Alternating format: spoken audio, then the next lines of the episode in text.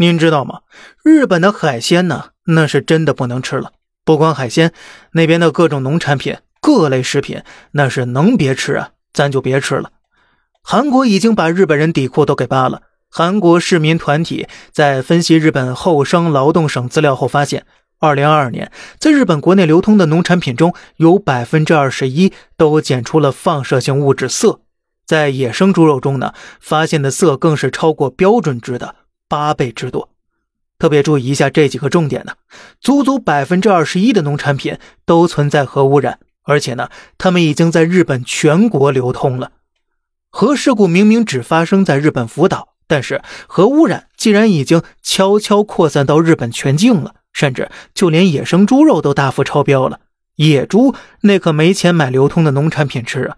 他们身上八倍量的色又是从哪儿来的呢？日本核事故爆发后啊，我们一直在关注日本核废水会不会往大海里排的问题。而其实呢，核事故产生的污染不单单只有核废水，还有核污染土壤。现在呢，日本福岛核污染土壤总量已经高达一千四百万立方米了，而且更可怕的是，这个数字还在逐年递增。日本呢是个土地贫瘠的国家，一千四百万方的土啊，那可是能铺满十多万亩、近七千万平方米的土地。所以啊，二零一九年，日本环境省做出决定。他们说，我们已经把核污染土壤覆盖到正常土壤上，然后试验性的种植农作物、果蔬之类的。结果天佑我大日本！各位，你敢信吗？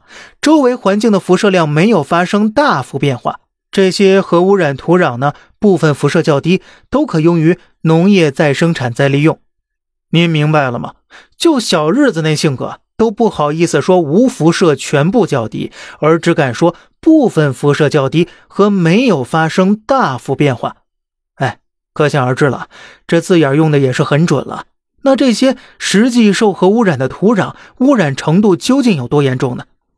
日本民众全都知道这帮当家的鬼心眼当时呢就在围攻环境上，你他妈是不是疯了呀？福岛当地居民呢更是一语中的。当初明明说好的，福岛土壤污染了，带我们离开家园，避开污染。可是现在呢，我们是避开了，您又要把核污染土壤送出来，铺满全境。现在呢，咱也不能确定日本是不是已经偷偷的将核污染土壤覆盖在大量农田上了。但是，足足百分之二十一的农产品，乃至于野生猪都携带大量的色了。那我们至少能确定的是，这货靠不住啊。那核废水呢？他说他没偷偷排，您信吗？